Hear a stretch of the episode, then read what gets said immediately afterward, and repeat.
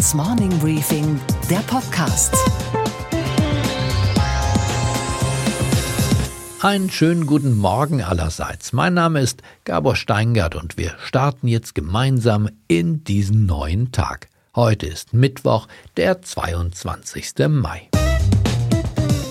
Deutschland sucht jetzt nicht den Superstar. Deutschland sucht den Superagenten.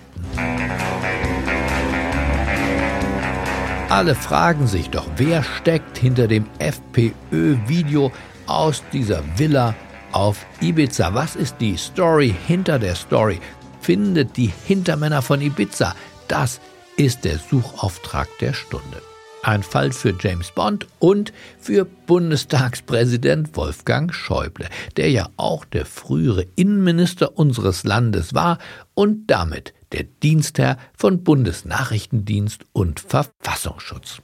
Schäuble sprach nun vor einer Schulklasse in Freiburg, wie er sich den Fall so denkt. Ein Schüler, vielleicht nicht einer aus der ersten Reihe, das hören wir gleich an der Tonqualität, sondern so ein Lümmel von der letzten Bank, hat das Gespräch mit dem Bundestagspräsidenten mitgeschnitten. Da muss ja ziemlich viel Organisations- und Finanzkraft dahinter stecken, diese Falle zu konstruieren, die ja nicht unintelligent war. Was die da diesem äh, Strache da auf Ibiza vorgespielt haben, scheint einigermaßen plausibel gewesen zu sein. Der muss ja kein kompletter Idiot sein. Und Schäuble, der ja auch aus der Innenansicht weiß, wie die Schlapphüte arbeiten, scheint überzeugt, dass ein Geheimdienst hinter den Videoaufnahmen in der Villa steckt und auch, dass der Zeitpunkt der Veröffentlichung kein zufälliger ist. Irgendwie riecht es nach irgendwas wie ein Geheimdienst. Es kann ja nicht bloß ein Hacker sein, der es irgendwie gejagt hat, denn die Falle muss ja von jemandem gestellt worden sein.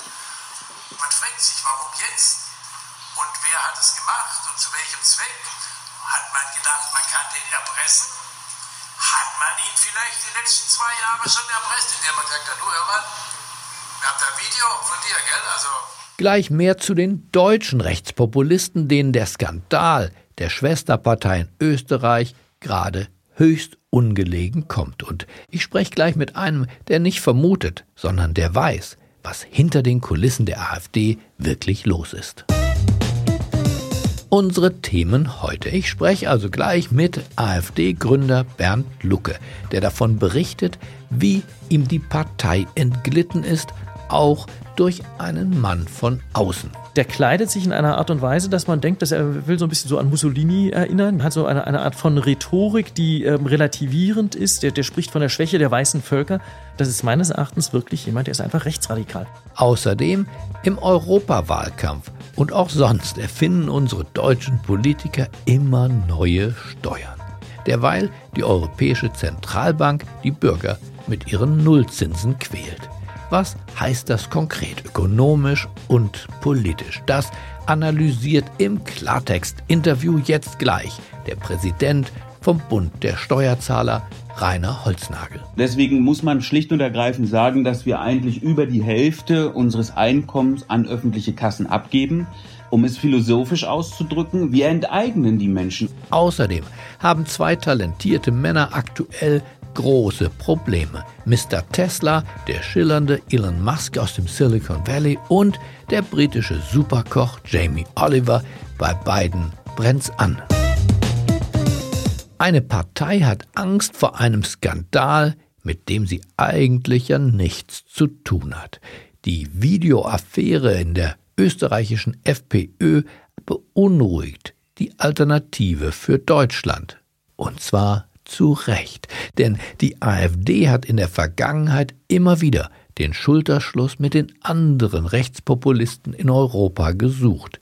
Mit der Lega Nord in Italien, mit Marine Le Pen in Frankreich und eben ganz besonders eng und innig mit der FPÖ.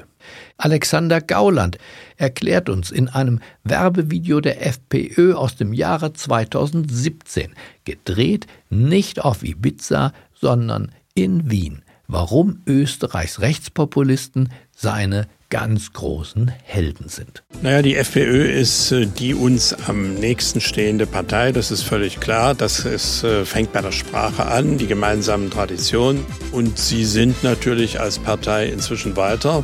Wir wären gern so weit und äh, alles, was sie machen, ist für uns natürlich vorbildhaft, weil wir auch mal gern so weit kommen würden, wie sie jetzt sind. Überall in Europa wird ja jetzt die Frage gestellt, mit wem die Spitzen der rechten Parteien da eigentlich verkehren. Was ist das für ein Milieu und wer sind diese politischen Neueinsteiger und wer sind die Menschen dahinter?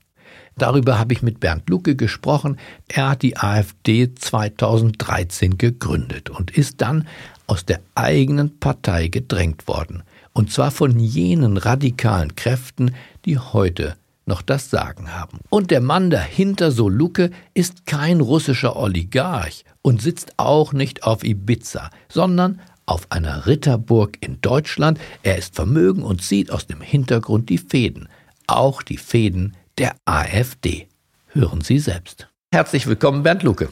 Ja, schön, dass ich hier sein darf. Wie schauen Sie denn heute auf Ihren Ausflug als Parteiengründer zurück. Die AfD haben sie hinter sich gelassen. Aber wie kam es zu diesem Takeover? Erstens thematisch. Es wurde ja wirklich ein inhaltlich ganz anderer Schwerpunkt gesetzt, als den Sie als Wirtschaftsprofessor gesetzt haben.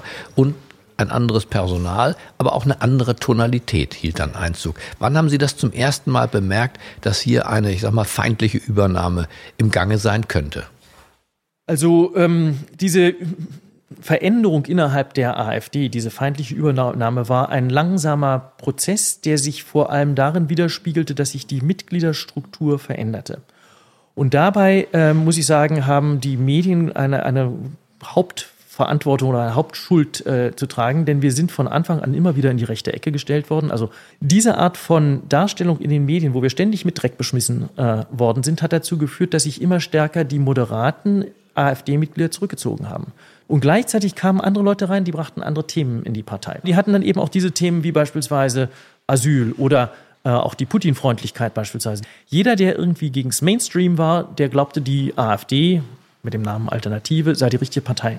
Und erinnern Sie eine Szene, wo Sie merkten, das ist nicht mehr meine Truppe, wo Sie vielleicht eine Begeisterung für das rechtsradikale Milieu, vielleicht auch für Adolf Hitler erlebt haben? Nein, nie, ich glaube auch nicht, dass es die gibt in der äh, AfD. Also man muss ja auch, glaube ich, mal die Kirche im Dorf lassen. Mhm. Ja, das sind Leute, die sind latent fremdenfeindlich und die sind islamfeindlich und die sind Putin-freundlich und die haben zum Teil ganz sozialistische Ideen, wie Björn Höcke mhm. sie beispielsweise vertritt aber kein Mensch will da Hitler äh, zurückhaben und die Juden vergasen oder sowas ähnliches. Aber wenn Sie fragen nach einem ähm, nach einer Szene, ein, ja, einer Szene, genau, ähm, die hatte ich einmal, das war 2015 in Nordrhein-Westfalen. Da hatten alle nordrhein-westfälischen Bezirksvorsitzenden der AfD einen sogenannten alternativen Wissenskongress organisiert. Und die Leute, die dazu eingeladen waren, das waren Scharlatane, Pseudowissenschaftler, die sich irgendwie zum Teil sogar mit Professorentiteln schmückten, aber nie einem, einer ordentlichen Universität einen Ruf gekriegt hatten. Und da habe ich damals sehr stark gegen äh, argumentiert, habe es auch geschafft, dass die Veranstaltung nicht stattfand als AfD-Veranstaltung. Die haben es dann schließlich privat organisiert, aber es war dann keine AfD-Veranstaltung mehr. Aber es gab massiven Widerstand von diesen Bezirksvorsitzenden und auch von der Basis dagegen. Und da hatte ich den Eindruck, irgendwie hat sich die Partei schon so stark verändert, dass meine Identifikation mit ihr gegen Null ging. Das Völkische beschreiben Sie in Ihrem Buch, hielt Einzug und Sie machen das auch an Personen fest, an einem Verleger rechter Schriften, den mhm. ich bis dahin gar nicht kannte. Sehen Sie, so ging mir das auch, ja. Was, äh, was ist das für eine Persönlichkeit? Sie beschreiben ihn ein wenig als, ich sag mal, Mann dahinter, hinter dieser Entwicklung, dass das nicht ganz so zufällig alles passiert ist, wie es passiert ist? Ähm, ja, ich glaube, dieser Götz Kubitschek ist ein meines Erachtens äh, rechtsradikaler äh, Verleger. Damals, als er aufgenommen worden ist in die AfD, bin ich gewarnt worden. Ich habe mich mit dem Mann befasst, seine Schriften gelesen, habe äh, im Bundesvorstand erreicht, dass die Aufnahme widerrufen wurde. Mhm. Aber es kam, kam, zu erheblichen Protesten seitens der AfD-Basis und auch seitens Leuten wie Höcke und, und Poggenburg dagegen. Und das ist jemand, na, Sie können sich YouTube-Videos von dem angucken. Ich habe das damals getan, ja. Also der, ähm, der, der, kleidet sich in einer Art und Weise, dass man denkt, dass er will so ein bisschen so an Mussolini erinnern, ja. Und, und, und der, der, der spricht über getötete Juden, aber nicht über ermordete ähm, Juden. Also er hat so eine, eine Art von Rhetorik, die ähm, relativierend ist. Der, der spricht von der Schwäche der weißen Völker. Das ist meines Erachtens wirklich jemand, der ist einfach rechtsradikal. Und der versammelt einen bestimmten Teil von AfD-Funktionären auf seinem Rittergut und da instruiert er die. Da ist er sozusagen der intellektuelle Führer äh, für diese Funktionäre und ähm, die setzen dann in der Partei die Linien um, die der denen vorgibt. Das klingt spannend und Chelsea Speaker aus dem Morning Briefing Team hat zu dieser Person und ihren politischen Positionen recherchiert. Hier das Ergebnis. Götz Kubitschek wird im August 50. Er ist ein rechtsnationaler Verleger, Blogger und Redner auf diversen Pegida-Demonstrationen. Sein wichtigstes Thema? Die angebliche Überfremdung des deutschen Volkes. Das deutsche Volk soll ausgetauscht werden, soll in Teilen ersetzt werden. Dieser unvorstellbare Massenansturm von völlig fremden Asylforderern, etliche Freibäder, Stadtparke, Straßenviertel und Fußgängerzonen werden nicht mehr so selbstverständlich uns Deutschen gehören, wie wir das seit jeher gewohnt sind und wie es uns zusteht in unserem eigenen Lande. Der deutschen Bundeskanzlerin traut er alles zu. Vor allem natürlich den Landesverrat. Das Ergebnis des Systems Merkel sind dann zehn Minuten Applaus auf einem Parteitag für eine Frau, die einer christlichen Union vorsitzt, aber den Musulmanen gerne schon 1683 vor Wien das Tor der Stadt geöffnet hätte. Er wohnt auf dem ehemaligen Rittergut Schnellrodau, unweit von Halle. Dort versammelt er Gleichgesinnte, auch solche aus der Führung der AfD, um sie auf den radikalen Umsturz der Verhältnisse in Deutschland einzuschwören. Er setzt auf Polarisierung und den Riss in der deutschen Gesellschaft. Dieser Riss kann fast nicht tief genug sein. Das ist eine echte Wunde, die muss ausgebrannt werden. Da muss mal richtig nachgeschaut werden, was da los ist. Und ich, ich hoffe sehr, dass die Krise so massiv ist und so gründlich, dass wir danach eine echte Wende haben. Und der setzt auch Geld ein, Ihrer Weiß ich nicht. nach? Kann ich Ihnen nichts zu sagen. Ist mir nichts bekannt. Ich glaube, es, es geht mehr um Ideologie als um Geld, aber Sind Sie ihm denn begegnet? nie. Nein. Wie passiert das? Eine Professorenpartei gründet sich, der Euro. Ich sag mal ein sehr ordentliches Thema. Wie kommt da das Völkische überhaupt hinzu?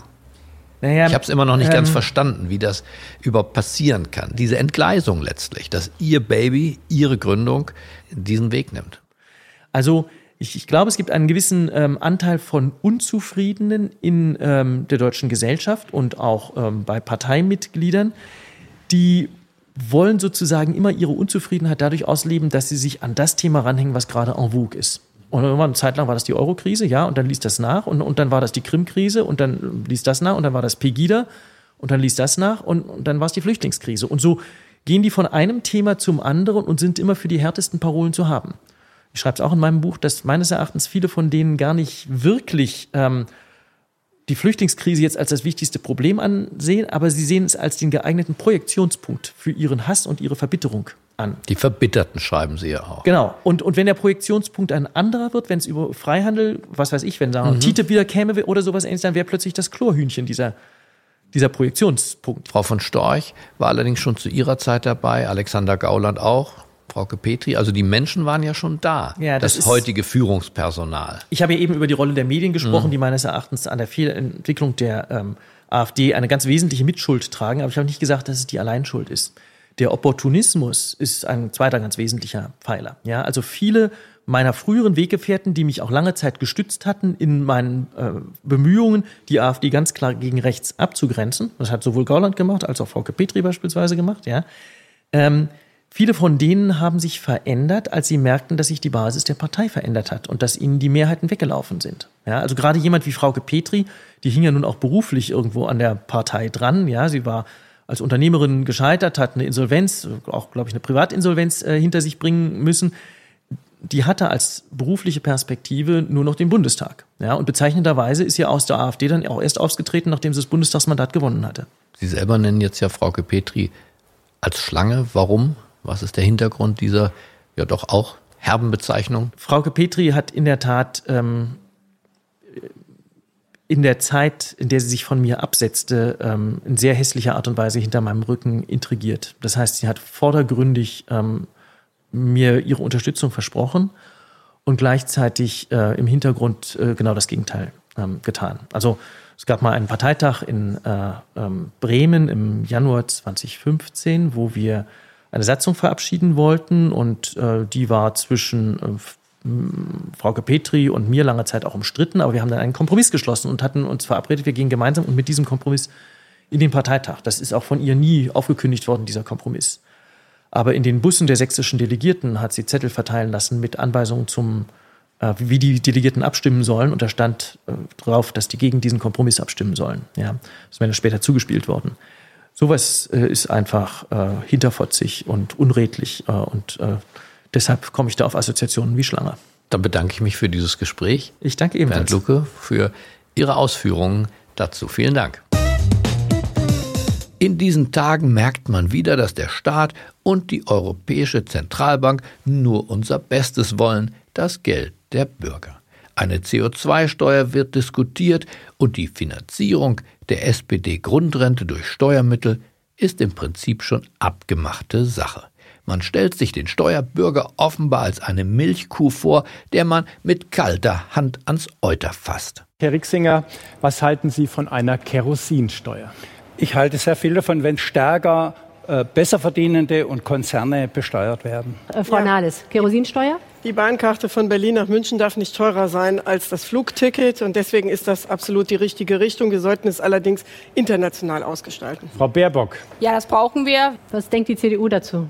Kerosinsteuer ist ein Punkt. Es gibt andere Möglichkeiten, über die wir auch reden und über die wir vorrangig reden. Kurz und gut, nach der Wahl wird's wahrscheinlich wieder teuer. Da hatte ich doch Sehnsucht, mit einem Mann zu sprechen, der von Berufswegen dafür da ist, den Steuerstaat einzudämmen. Rainer Holznagel ist sein Name und sein Beruf Präsident beim Bund der Steuerzahler. Einen schönen guten Morgen, Herr Holznagel.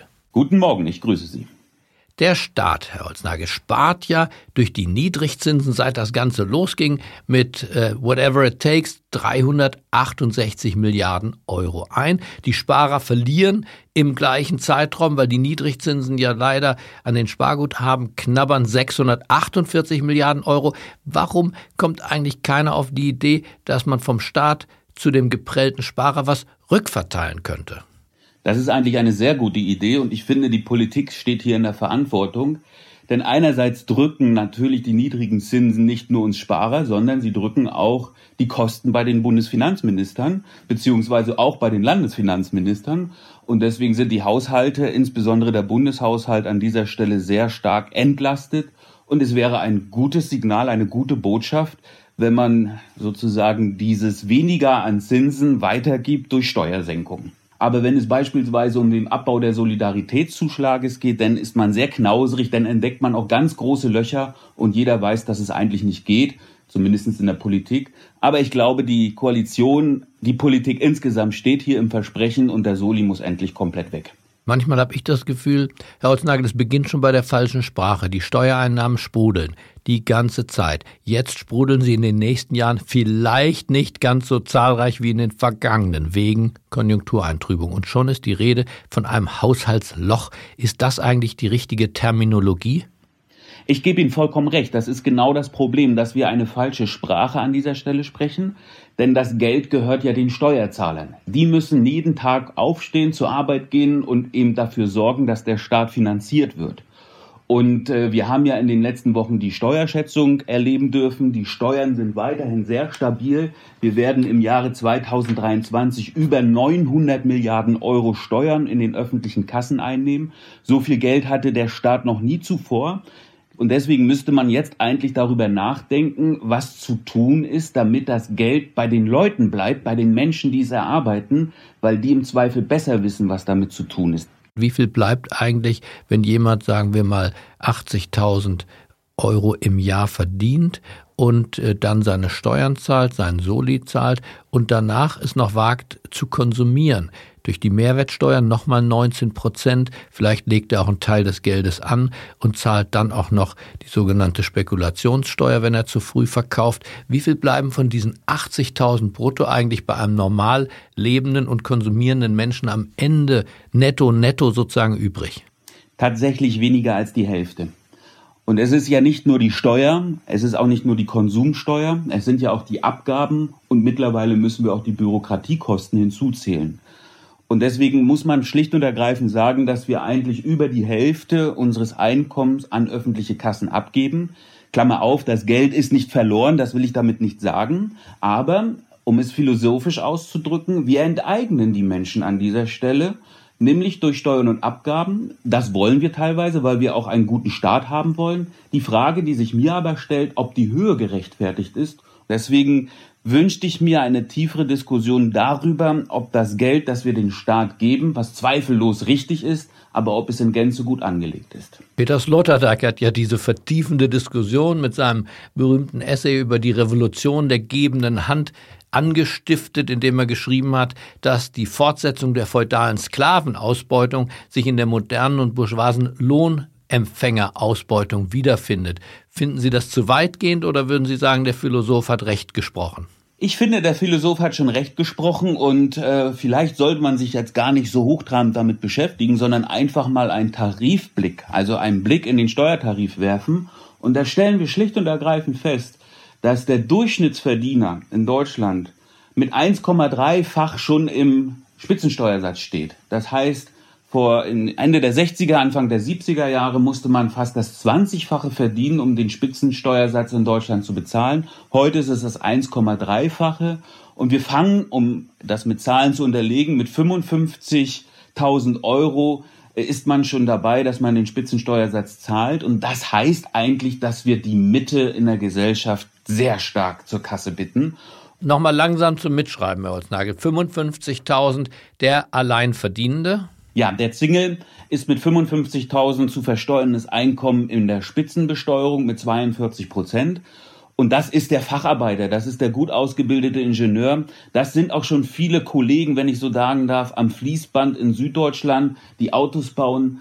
Und deswegen brauchen wir uns nicht eine Diskussion erlauben, dass wir wirklich Millionäre immer besteuern wollen, ähm, sondern wir müssen uns eine Diskussion erlauben, wie, die, wie wir die Mitte in Deutschland tatsächlich entlasten, wie wir einen Steuertarif bauen, der tatsächlich auch Leistung honoriert und an dieser Stelle lassen Sie mich noch ein Beispiel machen. Mich hat immer verwundert, dass die SPD mit Werf für den Mindestlohn eingetreten ist. Das äh, ist ihr politisches Recht gewesen, das hat sie auch erfolgreich vorangetrieben, aber parallel dazu hat sie nie den Steuertarif reformiert. Und wenn Sie heute als Alleinstehender Vollzeit den Mindestlohn bekommen, der Anfang dieses Jahres um äh, gute vier Prozent erhöht worden ist, dann ist ihre Steuerlast tatsächlich um zehn Prozent gestiegen. Und genau das ist das Problem. Wir haben einen Steuertarif, der lädt die Menschen eher ein, nicht weiter fleißig zu sein, nicht mehr zu verdienen, sondern bleibt lieber ruhig und zahlt eure Steuern, aber geht nicht fleißig zur Arbeit. Die härteste Frage zum Schluss. Herr Präsident des Bundes der Steuerzahler, war für die Steuerzahler die Ära Merkel eine verlorene Ära? Sie war Stillstand. Sie hat nicht das erbracht, was wir uns am Anfang gehofft haben. Sie hat ja mal mit Kirchhoff gestartet, der wirklich visionäre Ideen hatte, der auch äh, tolle Vorgaben gehabt hat für eine Vereinfachung des Steuerrechts, aber auch eine Senkung. Und deswegen hatten wir am Anfang sehr viele Hoffnungen, sehr viele Erwartungen. Und ähm, Angela Merkel kann noch die Kurve kriegen, wenn sie dazu beiträgt, dass ein Versprechen wenigstens eingehalten wird. Und das ist der Abbau des Solidaritätszuschlags. Herr Holznagel, ich bedanke mich für dieses Klartextgespräch und wünsche einen fröhlichen Tag. Für Sie auch. Vielen Dank. Und was war heute Nacht an der Wall Street los? Damit geht's nach New York zu unserer Börsenreporterin Sophie Schimanski. Einen fröhlichen guten Morgen an die Wall Street. Hallo Sophie. Hallo Gabor. Tesla hat chronische Schwierigkeiten trotz innovativer Produkte. Die Tesla-Aktie war ja mal 343 Euro wert und jetzt sind es nur noch 180, 181 Euro. Wie, Sophie, geht diese Geschichte bitte weiter? Ja, dazu hilft es natürlich, sich mal die Meinungen von Analysten anzugucken. Und da kommt die neueste von Morgan Stanley. Da sieht der Tesla-Analyst die Aktie im schlimmsten Fall, im Bärenfall, bei Achtung 10 Dollar. Und Grund dafür sei äh, das schwache Geschäft in China. Zur Abwechslung ist es also mal die Nachfrage, nicht die Produktion. Und der Markt für Elektroautos sei gesättigt und äh, alle Zeichen stünden auf Stress. Und wir haben ja letzte Woche erst äh, gehört, es wird Kostensenkungen geben und Tesla verbrennt eben ordentlich viel Cash. Das durchschnittliche Preisziel der Analysten, das liegt bei rund 300 Dollar momentan. Und das durchschnittliche Rating bei Halten der Aktie. Die Kaufempfehlungen haben aber abgenommen. Also das ist das, was die Analysten hier denken. Und dann vielleicht noch eine spannende Geschichte im Zusammenhang äh, mit Tesla, die heute aufgedeckt wurde von einem Analysten von ähm, RBC. Sie hätten überprüft und seien sich sicher, dass es in 2013 ein Übernahmeangebot gegeben hat, nämlich von Apple. Für 240 Dollar die Aktie, also mehr als es momentan ist. Wer weiß, Gabor, vielleicht kommen die ja wieder jetzt, wo äh, Teslas Marktbewertung sinkt. Jetzt frage ich mal böse, Sophie, geben die Investoren und die Händler auf dem Parkett diesem Jungpionier Elon Musk denn überhaupt noch eine Chance oder wird er jetzt brutal nach unten durchgereicht? Na, er hat ja gerade immerhin wieder 2,4 Milliarden Dollar Investorengelder eingesammelt. Und äh, auch die vollmundigen Tweets von Musk, die hätten nicht immer wieder einen solchen positiven Effekt, wenn äh, die Anleger eben aufhören würden, an ihn zu glauben. Und was, Gabor, geht eigentlich gar nicht? Dass sich ausgerechnet der Bundeswahlleiter nicht darüber freut, dass viele Menschen an der Europawahl am Sonntag teilnehmen wollen. Denn sie wählen falsch, sagt er nämlich per Briefwahl. Und das mag er gar nicht. Es zeichnet sich ein neuer Rekord an Briefwählern ab. Über 30 Prozent, vielleicht sogar 40 Prozent werden es tun, schriftlich und nicht ins Wahllokal gehen. Und genau das stört Georg Thiel, den Bundeswahlleiter. Er sagt, die Verfassung und die darauf beruhenden Gesetze sehen die Stimmabgabe an der Urne, also am Wahlsonntag vor. Und alles andere seien die Ausnahmen von der Regel. Na, und wenn schon, lieber Bundeswahlleiter, vielleicht sollten Sie nicht die Briefwahl kritisieren, sondern die Briefwähler eher loben und eines Tages über die Abschaffung der Wahllokale nachdenken. Alles kann man doch heute online erledigen, den Kreditvertrag, den Autokauf und das Runterladen dieses Podcasts übrigens auch. Warum dann bitte nicht den Wahlvorgang? Irgendjemand muss den Bundeswahlleiter mal bei der Hand nehmen und in Richtung Neuland führen. Okay, Gabor. Und was hat dich heute Morgen wirklich überrascht? Dass Jamie Olivers Restaurantkette vor dem Aussteht. Insolvenz ist angesagt. 20 Restaurants, die unter dem Namen Jamie's Italian laufen, können nicht mehr betrieben werden. Die Konkurrenz zu groß, die Margen zu klein. Jetzt hat er 15 Millionen verbrannt. Im Hause Oliver ist wahrscheinlich ab morgen Schmalhans der Küchenmeister. Ich wünsche Ihnen einen schwungvollen Start in diesen neuen Tag. Bleiben Sie mir gewogen. Es grüßt Sie auf das Herzlichste, Ihr Gabor Steingart.